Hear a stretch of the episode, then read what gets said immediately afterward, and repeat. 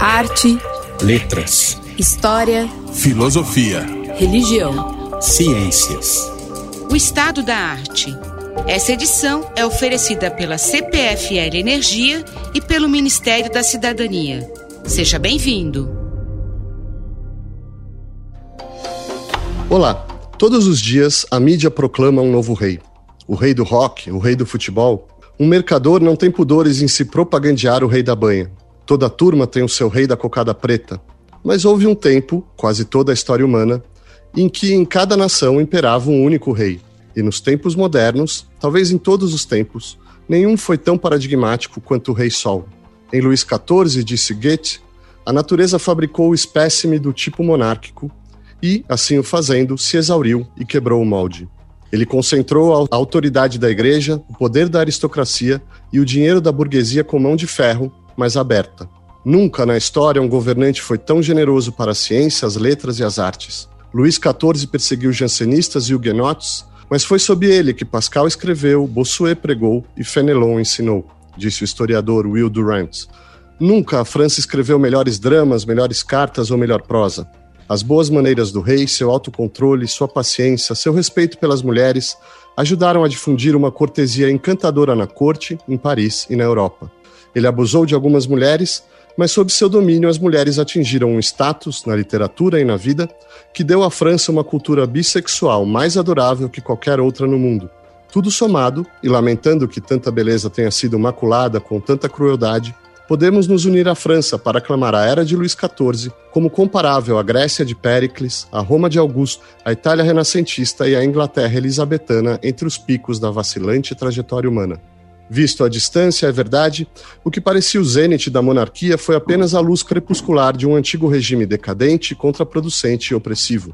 A Revolução Democrática defenestrou os reis, guilhotinou suas cabeças, tolheu seu direito divino e a voz do povo se tornou a voz de Deus.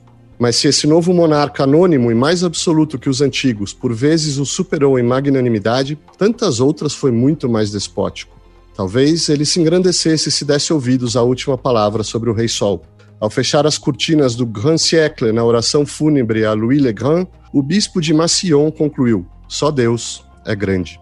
Para discutir a corte de Luís XIV, recebemos, à distância, Laura Ferrazza, doutora em História pela Pontifícia Universidade Católica do Rio Grande do Sul, Robert Ponge, pesquisador e orientador da pós-graduação em Letras da Universidade Federal do Rio Grande do Sul, e Rodrigo de Lemos, professor do Programa de Línguas Estrangeiras da Universidade Federal de Ciências da Saúde Pública de Porto Alegre. Gil, você pode nos apresentar as etapas da consolidação da monarquia absolutista pela dinastia Bourbon, pelos seus regentes, pelos seus ministros? Vou tentar, bem rapidamente. Primeiro, seja oportuno lembrar que a, a França daquela época tinha 20 milhões de habitantes, era um dos maiores uh, países da Europa, e não estava organizado como os países que nós conhecemos hoje. Era um país juridicamente dividido, estratificado em três ordens, três estamentos. Embaixo, os últimos, o chamado terceiro estado. Eram os plebeus, os que trabalhavam, burguesia, pequena burguesia, domésticos, camponeses, trabalhadores braçais. Acima, a nobreza, originalmente os que tinham a tarefa de lutar, de guerrear. Também há o clero, que era dividida em dois estamentos. Tinha o clero plebeu e tinha o clero nobre. Acima de todos eles, o rei, o monarca. De uma certa maneira, o rei, o monarca, tratando eles, encarando os outros como seus súditos. Embora uns fossem mais súditos do que os outros. Que a nobreza o rei era da classe, do estamento, da ordem da nobreza. Ele era o primeiro da nobreza. Então, isso faz uma diferença. E isso vai explicar, uh, inclusive, alguns problemas que ele teve com, com a nobreza. Entre esses problemas, talvez o problema, né, foi a chamada fronda, que Luís, Luís XIV enfrentou logo quando era criança. O que foi exatamente essa rebelião e quais foram as suas consequências para o reinado de Luís XIV? A fronda, ou as frondas, porque houve várias, mas foi num período de 1649 até 1642, foi uma sucessão de revoltas, de levantes armados, resumindo, guerra civil, menos aguçada, mas guerra civil. Mas quais Foi, eram as partes nessa guerra? É, foram levantes de todos aqueles que queriam brigar por uma parcela do poder. Havia ou por mudar alguma coisa na sua situação. Houve algumas rebeliões camponesas por causa de problemas de imposto, de miséria, etc. E tal. Mas, sobretudo, quem liderou a, as frondas foram os uh, chamados parlamentares, que não tem nada a ver com a Câmara dos Deputados, era a nobreza togada, eram aqueles que desempenhavam funções de juízes ou algumas outras funções administrativas aparentadas. E, sobretudo, a grande nobreza, inclusive gente da família real, príncipes do sangue. O que estava que que em questão? O poder. Eles queriam participar do poder e não somente participar, mas rebaixar o poder. Do rei. Não acabar com a monarquia, mas rebaixar seus poderes, para que eles também entrassem quase numa, numa voz quase igual à do rei.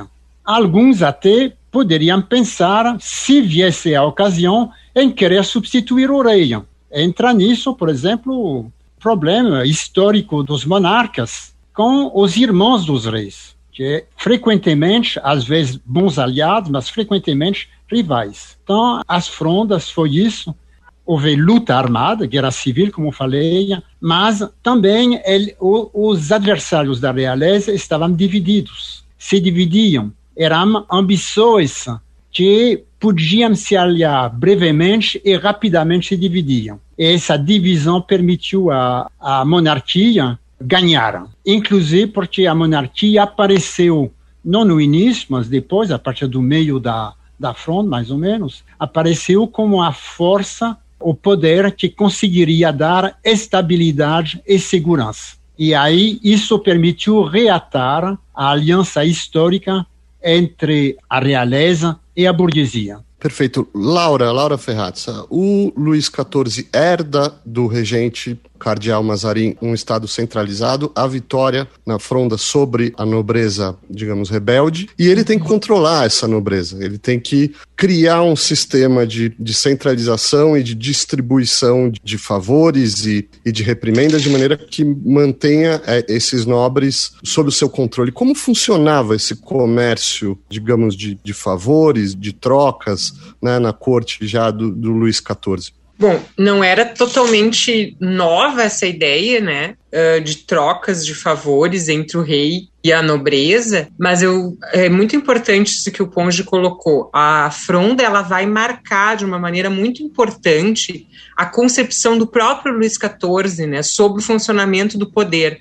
Essa ameaça que ele vive na infância deixa uma marca que faz com que ele tenha sempre esse posicionamento, ele traga para todas as áreas do governo dele, né? Esse posicionamento de estar no controle da situação, de uma forma em que ele não pareça totalmente estar nesse controle, como se fosse realmente esse acordo entre as partes, mas em que ele se sobressai, né? Como o Ponge disse, ele faz parte da nobreza, ele é o escolhido, mas ele também quer se afastar e mostrar que o poder está muito mais centralizado na mão dele do que estava em outros momentos, né? Tanto que ele é o modelo ideal do absolutismo, né? Quando se fala em absolutismo, eh, muitos historiadores vão dizer que somente Luís XIV conseguiu realmente ser o protótipo do que se imagina o absolutismo, e em parte é realmente porque ele conseguiu uh, fazer esse controle da, da corte através da proximidade, né, trazendo eles para perto.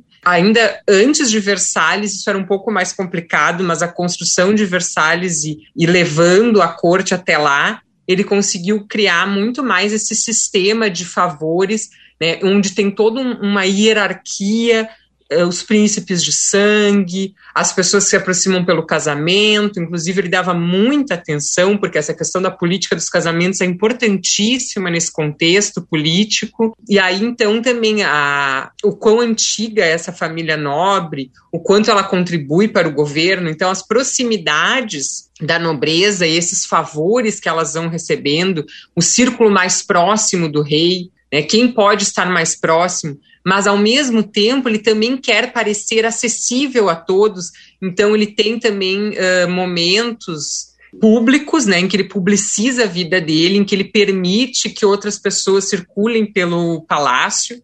Né, tem lá um, um dia na semana que uma pessoa portando uma espada pode visitar Versalhes. Uh, inclusive, eles alugavam espadas na entrada de Versalhes, porque tinha que, fazia parte de todo o aparato que tu tinha. Claro, tá, também uma vestimenta adequada para poder acessar e aí ver várias partes do, do castelo e também ver o rei a uma certa distância, mas vê-lo comendo, por exemplo, vê-lo fazendo alguma atividade. Então, a ideia de que o rei tem uma vida pública acessível, mas mesmo assim não é acessível a todos. Tanto que quando ele vai ter um contato maior com o povo, isso é sempre mediado por uma grande cerimônia. É um grande cerimonial, a entrada real, é, a visita do rei a um certo local. É, isso é cercado de um cerimonial. Enquanto ao mesmo tempo dentro da corte tem esses acessos à pessoa dele, mas esses acessos eles têm um valor, um valor político,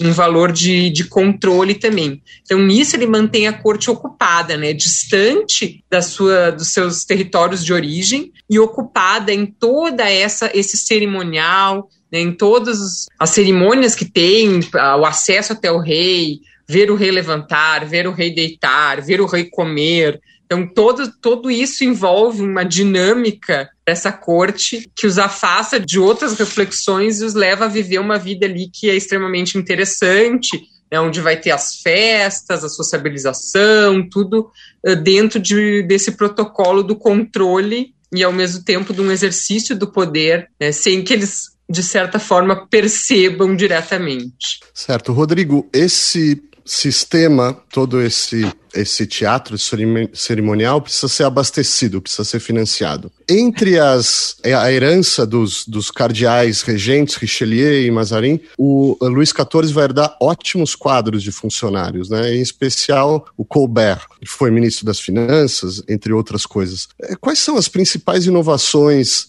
em termos de política econômica implementadas por esse gabinete, em especial pelo Colbert e eventualmente outros conselheiros? O Colbert era então responsável pelas finanças e a gente vai dizer hoje em dia pela política econômica, um pouco assim, né? Não podemos esquecer que a época do poder absoluto, do absolutismo, né, dito absolutismo, é também a época do mercantilismo e a época, portanto, em que a teoria econômica coloca que a riqueza de um país, de um reino, enfim, é a riqueza do Estado em moeda. Então, havia a, a doutrina do metalismo. E, portanto, havia a tentativa de sempre ter superávites, né? ter maior acumulação também de moeda, de metal, muitas vezes vindo das Américas, né? E também de ter uma balança comercial constantemente favorável. Então, é, essas eram duas das grandes uh, diretrizes, digamos, do pensamento econômico uh, mercantilista. Né? Além de tudo, os franceses buscam também produzir aquilo que consomem, ficando cada vez mais independentes, tentando ficar cada vez mais independentes do comércio exterior. Isso vai. A Laura é estudiosa do, do, sobre esse aspecto também, né? Por exemplo, a indústria do luxo, né? E a maneira como uh, o rei, o próprio poder real, vai estimular a indústria do luxo, por exemplo, uh, a moda, né? Mas também os aparatos para decoração, por exemplo, de ambientes, né? Arte deco é, artes decorativas. Artes decorativas, exatamente. Por exemplo, os espelhos, né, que vinham de Veneza, eles tinham até o segredo, né, de produção de espelhos. Os franceses vão roubar o, o, o segredo da produção de espelhos para produzir na França, né? Então tem uma política que a gente poderia dizer protecionista e ao mesmo tempo uma tentativa de homogeneizar algumas práticas administrativas que permitam uma, um levantamento mais eficaz do imposto. Então, por exemplo, a presença do rei por meio dos intendentes, por exemplo, né, nas províncias, nas regiões que antes eram uh, mais distantes, mais de difícil acesso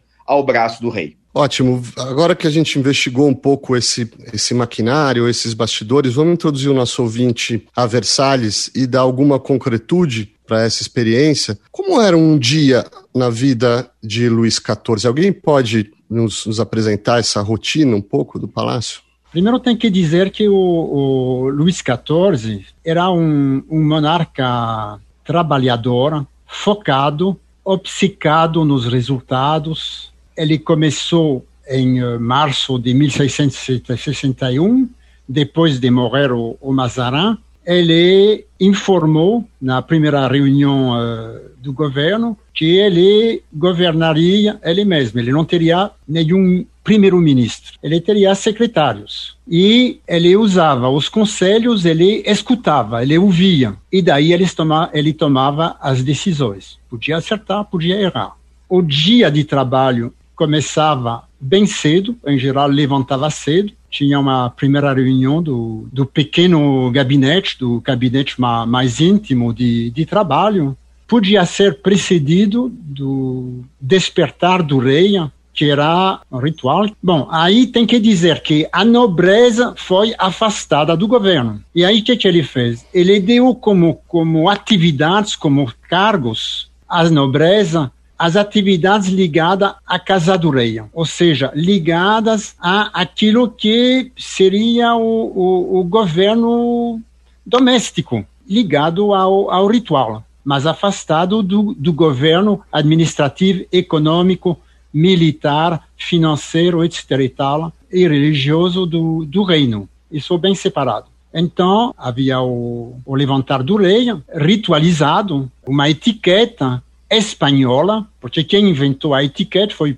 quem aperfeiçoou a etiqueta foi a, a corte espanhola, então tinha uma etiqueta espanhola, hein, bem uh, rígida, bem definida, e depois disso, ele podia, podia receber embaixadores, podia reunir com os outros conselhos. Também havia os momentos que ele caminhava no parque, ele, ele adorava caminhar no parque. Isso é em Versailles ou fora de Versailles, porque só chega em Versailles em 1600 enfim, só passa a morar constantemente em Versailles a partir de 1682. Então, desde essa data, ele vai morar, seja em Fontainebleau, seja em Saint-Germain, seja no, no Louvre ou numa outra das residências, e até em Versailles, mas permanentemente em Versailles a partir de 1682. Então, vai ter toda a atividade, vai ter a, a caminhada, ele tem os seus momentos de, de lazer difícil, difíceis a, a conquistar, mas ele vai ter. Ele era no início do reino, ele era, ele era hoje a gente diria namoradeiro. Ah, ele teve uma boa quantidade de favoritas. Então isso também é,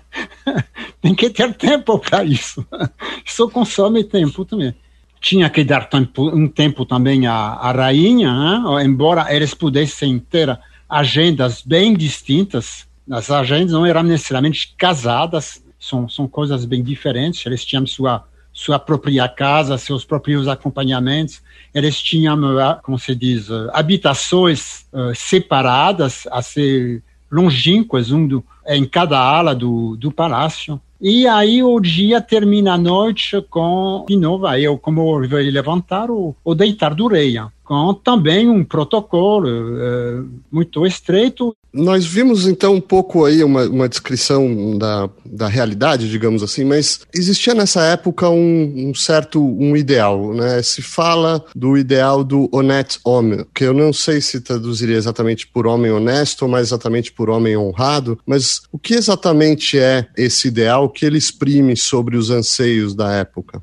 Uma parte desse ideal a gente pode descobrir uh, através da literatura, né? O Duque de La Rochefoucauld, por exemplo, nas suas, nas suas uh, memórias e também nas suas máximas, vai trazer uma, uma ideia do que é esse ideal do honnête homme, né? Que é um ideal inscrito muito fortemente na, na nobreza, né? Digamos, na, na sociedade de corte e que tem toda uma herança, digamos, do, do estoicismo, né? da ideia de que, como diz o La Rochefoucauld, o verdadeiro homme, ele não se choca com nada, ele não se surpreende com nada, ele, né? ele, ele mantém a constância, ele se mantém, portanto, digno, e ele conhece os códigos da sociedade e ele sabe uh, jogar com esses códigos, ao mesmo tempo se conformar a esses códigos, a toda a politesse, né, a polidez,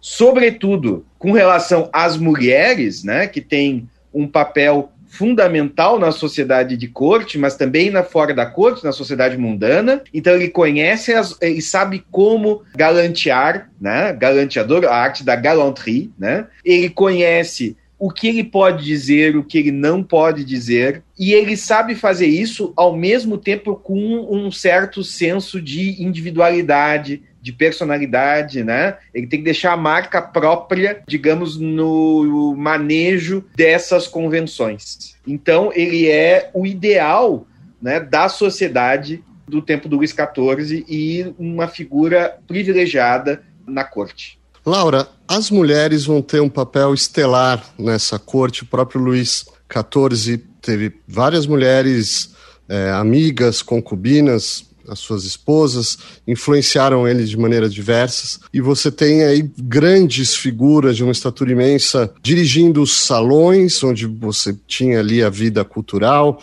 escrevendo romances. Você pode apresentar um pouco dessa, dessa atmosfera, talvez explicar por que, que isso acontece ali e quais são as consequências dessa, desse papel das mulheres na vida cultural da época?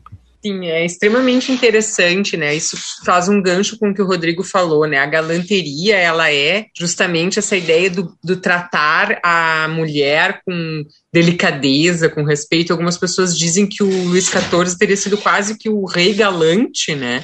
Porque ele sempre teve uma postura, pelo menos pública, e ao que se tem de registro no privado também, né? Numa postura, assim, respeito com as mulheres e ao mesmo tempo, claro, que quando ele precisava que alguém casasse lá por algum motivo dinástico, daí não podia reclamar, porque daí é o dever. Né? Tem essa questão também do dever, que ele também é compelido ao dever. Mas a questão das mulheres, ela é muito pungente nesse século XVII. Né? Nós temos fora da corte o movimento das précieuses, né, que eram uh, essas mulheres letradas, claro, da alta nobreza, né, que recebiam nos seus salões, que isso vai ser muito importante ainda para o século XVIII também, né, que elas recebiam, enfim, artistas, literatos, né, para uma recepção onde a cultura e a conversa era importante, é onde surgiu a chamada arte da conversação, que era como se colocar em público, né, como tomar a palavra, haviam regras nessa conversação e as mulheres elas eram as mestras nessa arte e esse estilo de ser feminino e claro que algumas delas frequentavam a corte e isso entrou para dentro da corte também e era extremamente admirado pelo Luís XIV, né? Era a ideia de que uma delas inclusive cita, a,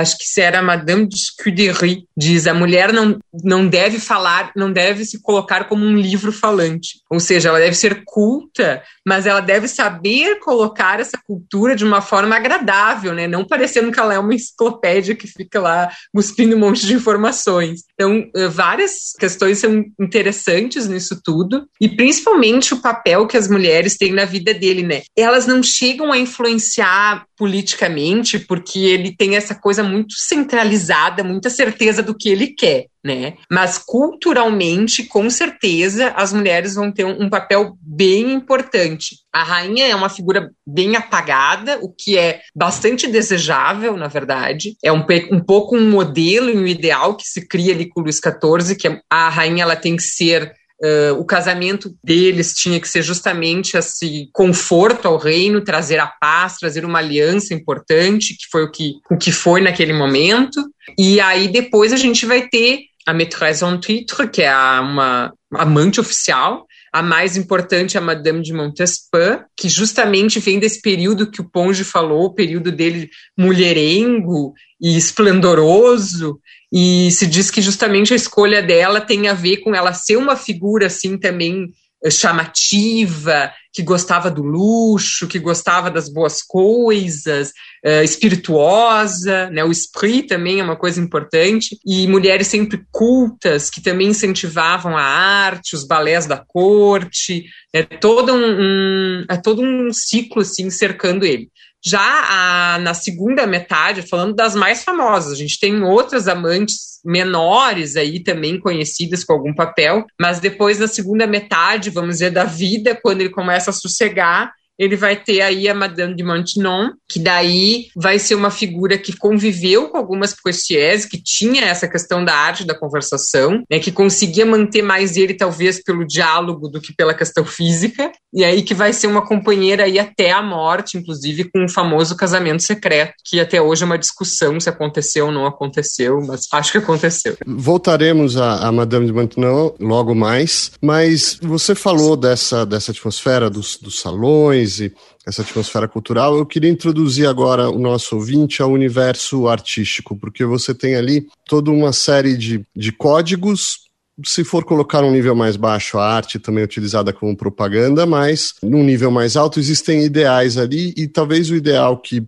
mais exprima né, os desejos da época é o, o, chamado classicismo. Será que alguém pode nos introduzir, fazer uma anatomia brevíssima do que é o classicismo para a gente ver depois as suas expressões nas diversas modalidades artísticas? Robert? A monarquia absoluta não caiu do céu de Luís XIV. Ela foi o resultado de um processo histórico iniciado muito antes, um processo secular. Da mesma forma, o classicismo, que houve em toda a Europa, como o absolutismo, mas que foi mais, mais marcada na, na França, foi o país em que o, o, o, classicismo foi o mais aprofundado, ele é também o produto de um, de um processo histórico secular menos uh, antigo, que começa na, no, no, Renascimento com a leitura na Itália, pelos críticos italianos, leituras e releituras do, dos gregos, sobretudo de, de, Aristóteles. E aí é, tem que ter clareza que são releituras, ou seja, aquilo que eles dizem que tem que seguir os preceitos de Aristóteles é aqueles que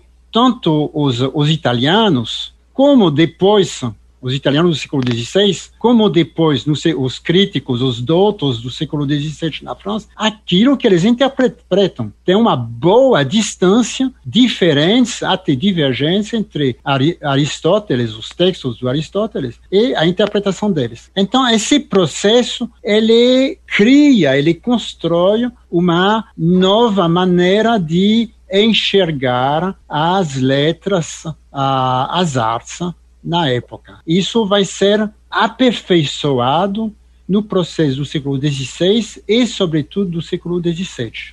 É inegável que isso é algo que está ligado, que acompanha o processo político, embora seja muito difícil de analisar e explicar.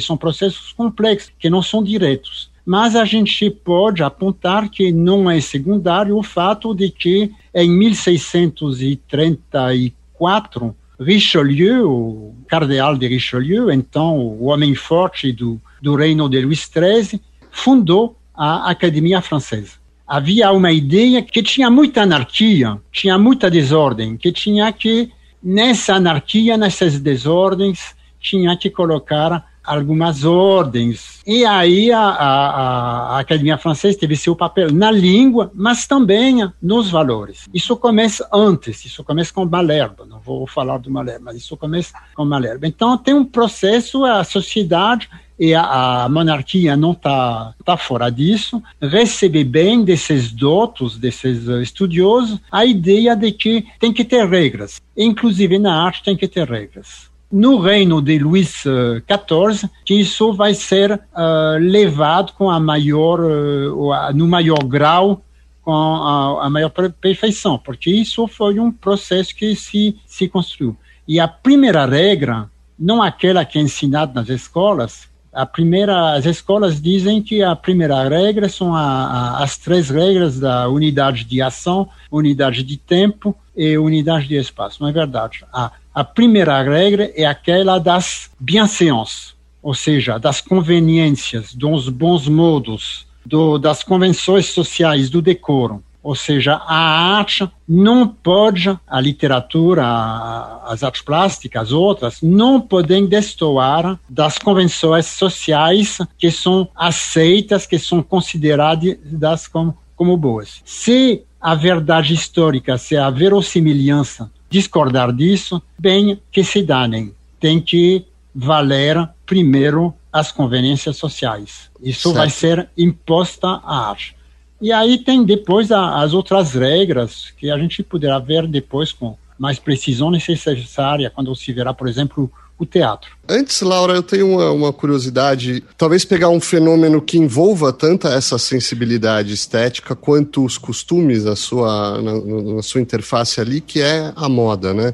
O Rodrigo falou da, da, da, indústria do luxo, que, da qual a França se beneficia até hoje. Talvez esse momento seja um momento de quebra de, de, de paradigmas. Sim, na verdade, o Luiz XIV e esse projeto todo, aí, como o Rodrigo disse, do Colbert em conjunto com ele, ele vai ser essencial para transformar a ideia de que a moda é um produto francês. Ele conseguiu construir isso, porque toda a arte e todas as artes decorativas elas acabavam participando desse projeto em torno da imagem dele. Então ele também vai capitanear essa questão da aparência, essa questão que é tão cara essa classe alta, né? Que tu falou, ah, quais as diferenças, né? Há uma aparência adequada, né? o luxo e o bem se apresentar, isso tudo tem, tem uma relação com o lugar que a nobreza ocupa, um lugar de ponta nessa questão do, da, da, aparência exterior. Ela tem de estar em consonância com essa grandeza que é ser o rei, ou que é ser o estado, o estado da nobreza, né, desse grupo. E existia, desde a Idade Média até o momento do Luís XIV, algumas leis suntuárias essas leis suntuárias no período moderno, elas existem para ser burladas, né? E a, pró a, a própria realeza sabe disso. É, então, o que, que, o Luís XIV cria também? Algo que é extremamente interessante. Ele cria a ideia de modismos rápidos, que é uma coisa também que a gente acha muito moderna. O que, que era isso? Ele criava uma coisa nova, por exemplo, salto alto para o homem. Sabe que primeiro foi o Luís XIV quem usou salto alto. Um dos motivos é porque ele tinha 1,60m e ele era Louis Legrand, então ele tinha que parecer Legrand, ok?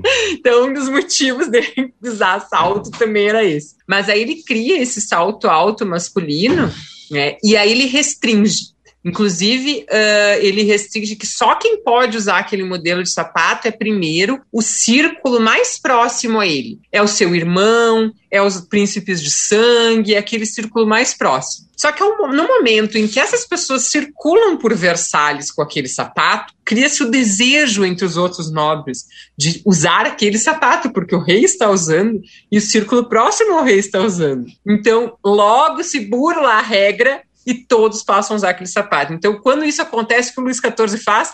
Cria um novo modismo. Olha, a mentalidade parece quase a mentalidade contemporânea nesse sentido, então é impressionante isso. E o interessante também é que, assim como Versalhes se tornou um modelo arquitetônico copiado em várias cortes, a ideia de que a moda, as maneiras da corte de Versalhes também deveriam ser copiadas. Então, muito rápido, com a circulação de embaixadores e pessoas de outras cortes europeias, chegava como que as pessoas se vestiam em Versalhes, e aí os, as outras cortes procuravam imitar também.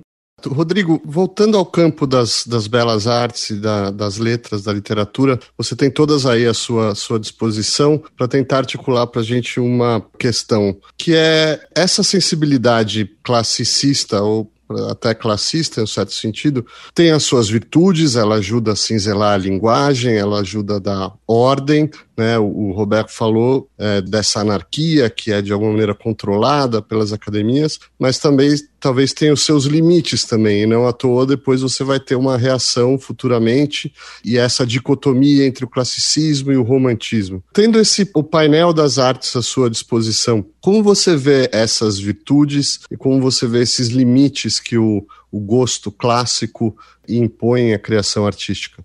Bom, Marcelo, eu acho que uh, nós temos que, para entender o, o, que é esse classicismo na, nas artes, e eu vou me centrar um pouco mais na literatura, temos que pensar nesse desenvolvimento que o professor Ponge evocou há pouco, né? A criação da Academia Francesa, ainda sob Luís XIII, e os progressos, digamos assim, de uma mentalidade, de um gosto, né, de, um, de, uma certa concepção da língua e da literatura cada vez mais regrada, digamos, uh, ciselada a partir de instituições. Então, por exemplo, se a gente pega o teatro, né? O teatro que é a grande, talvez seja a grande expressão uh, da época em termos de, de gênero, né? Nós tínhamos na, na primeira metade do século XVII, nós tínhamos, por exemplo, o teatro barroco. Teatros próximos àquilo que a gente chamaria de barroco, o maneirismo, tá? Aí a, a, o rótulo é um pouco difícil de, de precisar. Mas, enfim, alguma coisa que uh, se inscrevia no registro da fantasia, da liberdade, né, do jogo com as convenções. Já na época do Luís XIII, né, uh, nós temos a figura do Corneia,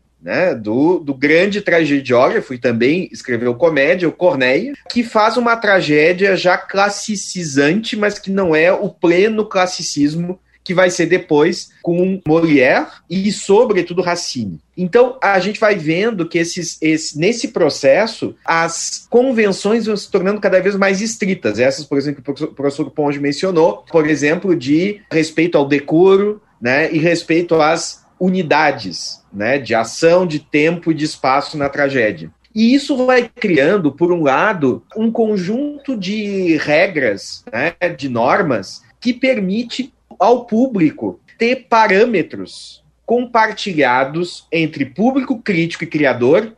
Mas, enfim, quem partilha esse meio social também partilha um certo conjunto de referências que permite fazer, e isso é uma, algo muito importante, fazer o julgamento da obra se a obra tem valor ou não tem valor, ou se ela tem mais valor ou menos valor. Então, tem esse lado que é interessante, se a gente pensa, porque depois, com o romantismo, essas, essas convenções partilhadas vão ser uh, mais flexibilizadas, e quando chega no século XX, né? Ah, o problema do julgamento se torna, do julgamento estético, se co coloca problemas bem mais, mais sérios. Por outro lado, tudo aquilo que era fantasia, que era, como eu falei, criação, imaginação, né? E que estava no teatro barroco, né? Ou na poesia também lírica, e a poesia lírica vai sofrer no século XVII, na segunda metade do século XVII, e durante o século XVIII ela vai ser um gênero pouco desenvolvido ou menos desenvolvido do que poderia.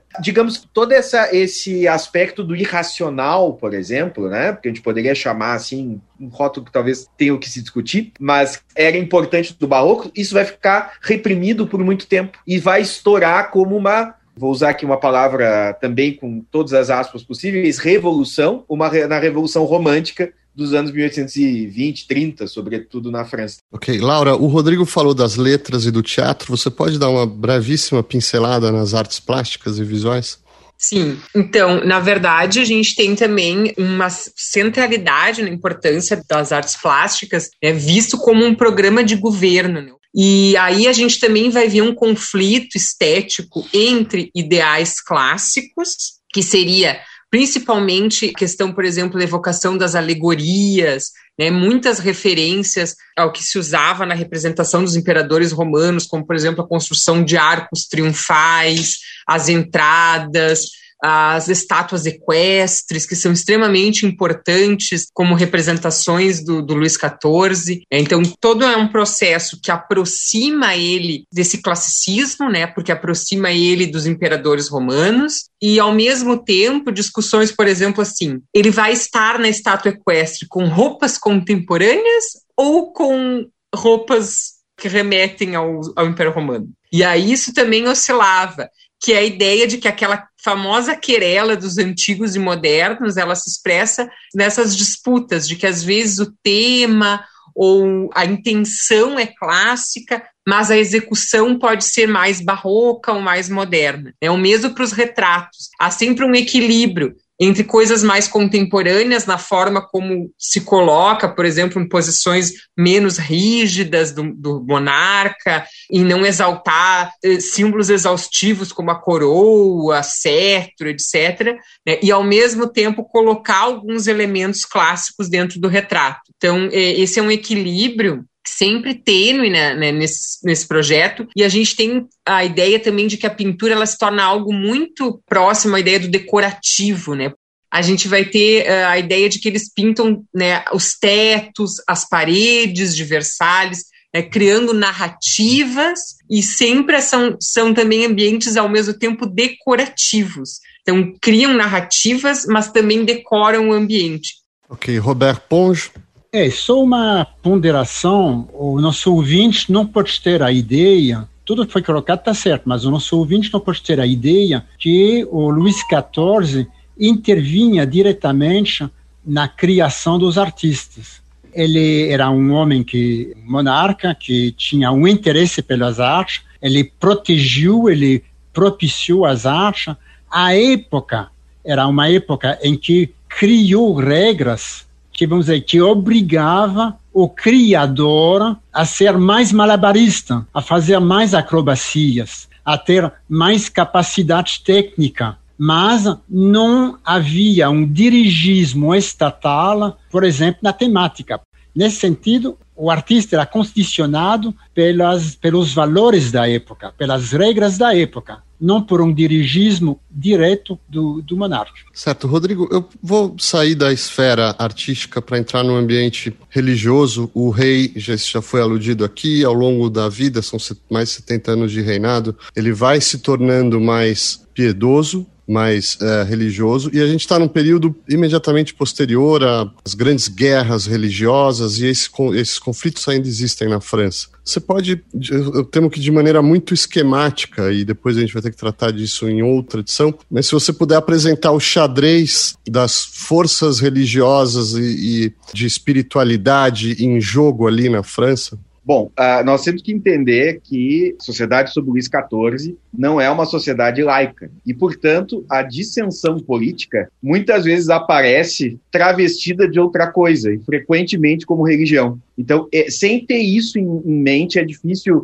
compreender por que existem tantas polêmicas no período envolvendo religião. É, eu vou selecionar três, eu vou falar de três, assim, citar pelo menos, né? Todas elas eu acho que obedecem ao mesmo problema, né? O problema da diversidade religiosa dentro de um reino que tem uma confissão, cujo, cujo o, o monarca é católico. Então, nosso primeiro problema envolve é interior à própria, ao próprio catolicismo. É a polêmica da igreja do galicanismo, né, da igreja francesa, né, e as tensões que surgem entre o rei e o papa sobre quem vai ter uh, mais poder ou ter poder sobre a igreja da França, né, sobre o clero. O Luís XIV apoiado pelo grande orador, pelo padre Vieira deles, digamos assim, né, o Bossuet, vai entrar numa polêmica com o Papa sobre a nomeação dos bispos, por exemplo. Né?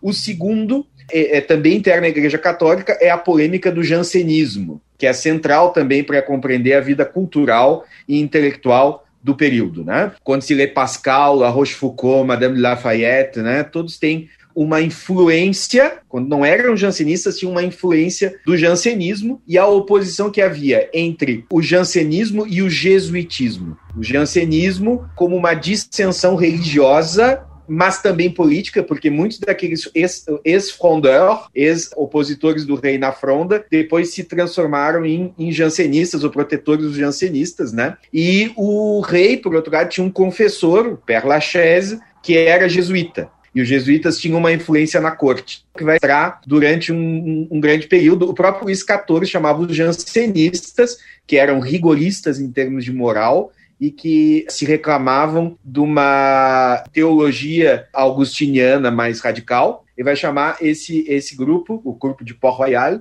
de seita republicana, por exemplo. E, por fim, o caso mais importante de todos, fora daí, da Igreja Católica, o caso dos protestantes o caso do protestantismo, tinha sido apaziguado pelo uh, Henrique IV, aparentemente, depois de das guerras de religião, com o Edito de Nantes, em 1598, e desde 1629 tem restrições, já o Luís XIII começa a restringir a liberdade dos protestantes e o Luís XIV vai num processo também progressivo apertar os protestantes, reduzir direito de propriedade, direito de associação, direito de casamento, até que em 1685 o Edito de Fontainebleau tira, revoga, digamos, o Edito de Nantes de 1598 e aí isso vai levar a uma emigração massiva de protestantes exatamente para os países que eram inimigos da França, Holanda, Inglaterra e algumas partes da Alemanha. Então, okay. essa é uma mácula que o reino tem. Foi bom você falar em mácula, porque eu gostaria de usar esses minutos finais aqui para a gente falar um pouco, digamos, das sombras desse reino e dos germes que já estão aí presentes, do que vai ser a revolução, do que vai ser o fim do, do antigo regime. Né? Ponjo, essas ambições do rei têm um custo, né? inclusive em, em política exterior e, e, a manutenção de todo esse, esse aparato cerimonial. Do ponto de vista socioeconômico, né? no final já aí do reino do Luís XIV, quais são os impactos que vão levar a uma certa, um certo mal-estar, uma certa, uma certa crise? A gente pode dizer basicamente que o reino até 1679, 1682, 83, tem um vento em popa, o reino de Luís XIV. É brilhantismo, tudo vai bem. A partir de 79 começa a complicar e os problemas vão se acumular. Em parte, por causa de questões religiosas, como apontou Rodrigo, o preço a pagar da revogação do edito de de Nantes é pesado, além de repressões, além de execuções de alguns uh, huguenotes, além de protestantismo clandestino, tem uma, uma leva de protestantes que foge da França e que vai reforçar a economia, o artesanato, o comércio do grande rival, a Holanda, e de outros uh, potências, como a Prússia. A revogação do Edito de Nantes foi o grande erro do, do reino. Isso é um elemento. Sobretudo as guerras. Houve, no, durante o reino, entre 1661 até a morte de Luís XIV, houve cinco grandes conflitos. E, a partir desse período que eu apontei, 72, tem três grandes conflitos, cujos anos somados duram 32 anos. Três coligações, ou seja, a França, o reino francês sozinho ou quase sozinho, lutando contra coligações europeias.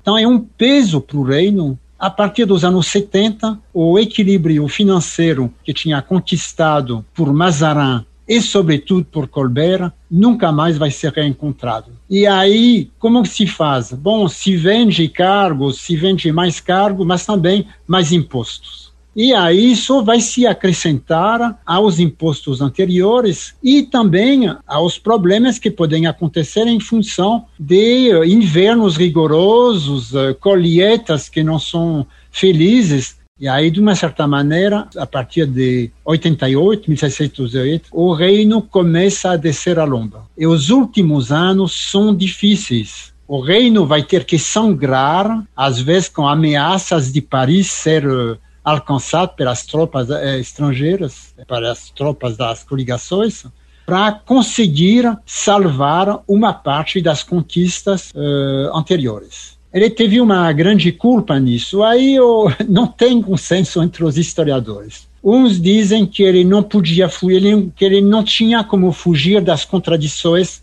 das contradições da época entre as potências, porque as rivalidades comerciais entre as, as potências eram enormes. E frequentemente se resolviam até até isso até o século XX se resolviam pela guerra. Diplomacia enquanto dava quando não dava mais guerra guerra hein? os historiadores divergem se se ele teria condição de fazer uh, muito diferente Laura, quais são os principais críticos do, desse regime? Quais são as suas críticas? E eu penso não só em termos de ideias, mas às vezes de comportamento também. Você tem uma série de figuras livres pensadores, você tem um fenômeno da libertinagem, você tem, enfim, fenômenos disruptivos aí já nessa época em relação a todo esse ao proscênio aristocrático montado pelo Luís XIV. Quais são esses essas rupturas?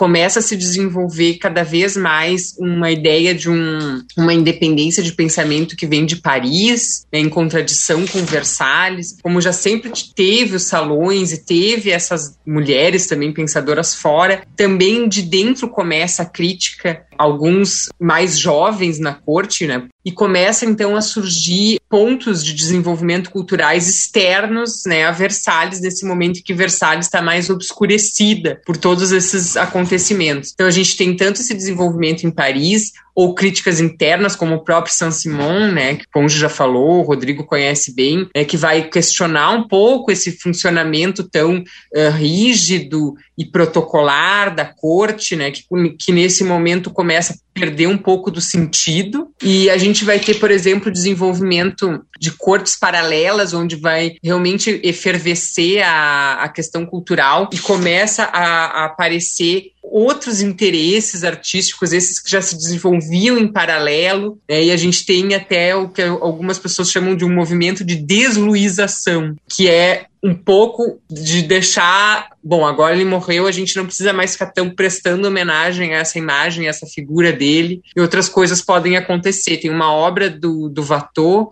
que faz uma referência a isso, que é L'Ensemble de Gersan, que é um personagem no meio da tela, contexto da tela, que é uma loja de um vendedor de marchand de arte, né, de rua, ele encaixota um retrato do Luís XIV. Então é bastante simbólico isso, esse ato em que ele está encaixotando o Luís XIV, né? Bom, esse momento passou, agora a gente está num outro momento. Certo. É bem simbólico. Rodrigo, fazendo uma grande panorama, um grande panorama histórico e lançando mão das inevitáveis generalizações, mas ao mesmo tempo contando com seu poder de síntese, o, o chamado iluminismo, como, em que sentido ele dá continuidade a esse projeto cultural de Luís XIV e em que sentido ele o rompe? Bom, um das, dos elementos é o racionalismo, que é uma, uma linha de continuidade. E eu gosto muito da ideia de um historiador que se chama Paul Azar, é, que fala da crise da ciência europeia, que se dá em 1680, portanto, mais ou menos, ele situa aí,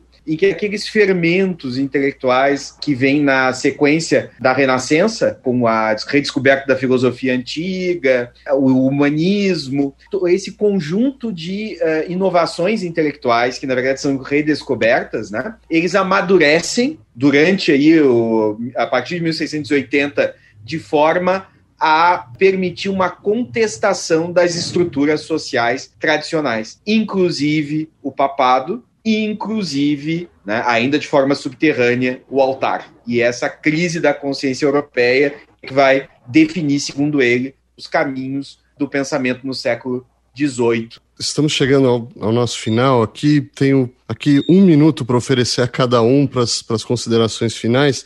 Se vocês, vou colocar algumas cartas na mesa, se vocês quiserem falar sobre como Luís XIV e essa sua corte são estimados na, no imaginário, no repertório da civilização francesa, ou sobre qual seria, na opinião de vocês, o grande legado de Luís XIV e sua corte, de toda essa civilização. Robert? O reino de Luís XIV, sobretudo o início, houve um trabalho de reforma da máquina do Estado que foi de modernização, de racionalização e que foi importantíssimo. Se a monarquia conseguiu ir até 1789, foi em parte disso, porque estava em mau estado. Dois, a monarquia absoluta não despótica o rei era submetido às leis fundamentais do reino. Ele não podia fazer qualquer coisa. Ele não podia afrontar essas leis fundamentais. Agora, dentro das leis fundamentais do reino, ele, em base na derrota histórica que sofreu a nobreza, ele teve uma margem de poder extremamente ampliada, que foi utilizada plenamente com a crise dos anos finais da, do, do reino de Luís XIV e depois a regência, aí a nobreza foi na ofensiva para retomar o terreno perdido em função da derrota histórica na fronda. E aí isso é a crise que vai alimentar o século XVIII, no qual é importante ressalvar, complementando o que o Rodrigo falou, que os grandes iluministas não todos eles, mas a grande maioria deles, viam no monarca um aliado contra os privilegiados, contra a nobreza, contra os privilégios da nobreza, da, da alta nobreza.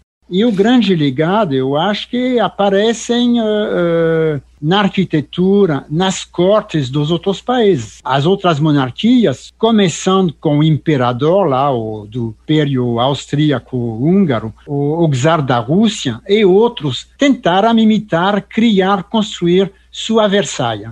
mandaram engenheiros, mandaram arquitetos para ver e se inspiraram. Então, isso na escala macro. E na escala micro, eu falaria de muitos avanços no terreno culinário, no terreno da patisserie, como é patisserie em português, do, dos doces. Porque o Luís XIV e as outras cortes passaram a ter cozinheiros especialistas que, como na moda e outras coisas, passaram a, a competir, trabalhar para ter a produção culinária e outra a mais refinada possível. Obrigado, Ponge. Laura Ferrazza. Eu acho que o Ponge falou bem, o, o legado artístico, arquitetônico, né? E, e mesmo essa ideia da, de uma grandiosidade, né? Versalhes ficou tão marcante que mesmo depois de tudo o que aconteceu, da revolução, da destruição de algumas coisas, ninguém conseguiu destruir de forma completa esse mito que permaneceu e que foi tão excessivamente copiado, né? Em várias partes se tentou então construir uma Versalhes ou construir uma corte e essa questão também do refinamento, né? Que eu acho que é isso que, que o Ponge disse, esse refinamento que passa pela culinária, e, enfim, também essa questão do, de um desenvolvimento em todas essas áreas para atender a contento ou para disputar ser o escolhido pelo rei. Então, seja desde lá da, do móvel, do, do jardim, né, dos desenhos dos jardins paisagísticos também, isso foi importante, ou do, do desenvolvimento do, da vestimenta, e aí também o desenvolvimento da gastronomia. Então, todos esses refinamentos nessas áreas, né? Eu acho que é um legado importante que ele vai incentivar e vai ficar desse período. E na moda, eu acredito que seja toda essa centralidade, né, da França como um modelo, que assim como foi um modelo na arquitetura, foi um modelo também na forma de vestir. E o que eu acho interessante é que no 18 em geral, as mulheres vão ter um protagonismo maior nesses modismos, né? Talvez, então, por, pela abertura inicial que ele dá à participação feminina na corte dele, eu acho que isso depois cresce ainda mais no 18 e a gente tem esse legado aí importante também nesse setor. Obrigado, Rodrigo. Eu queria só lembrar o seguinte: 2017, visita do Putin, Vladimir Putin, à França. Macron resolve recebê-lo aonde? Em Versalhes, no Grand Trianon. A mensagem é óbvia, né? Receber o Putin no, no Grand Trianon, no Versalhes. Eu acho que isso diz muito sobre a, o imaginário da grandeur, da grandeza, que é uma palavra forte, né? O do éclat também, éclat é uma palavra que voltava muito, uhum. que continua, parece uh, vivo, mesmo numa, numa sociedade, numa França democrática contemporânea. Existem uns acenos, um, um, algum tipo de sinalização para esse passado quando se quer indicar de novo uh, o peso do passado e da, do, do, do poder de Estado poder de símbolo, talvez nesse sentido é, também, né? Exato. Infelizmente, hoje o sol se pôs agora por completo, de fato, e nós temos de terminar. Eu agradeço Laura Ferrazza, Roberto Ponge, Rodrigo de Lemos, agradeço ao nosso ouvinte por ouvir e até a nossa próxima edição.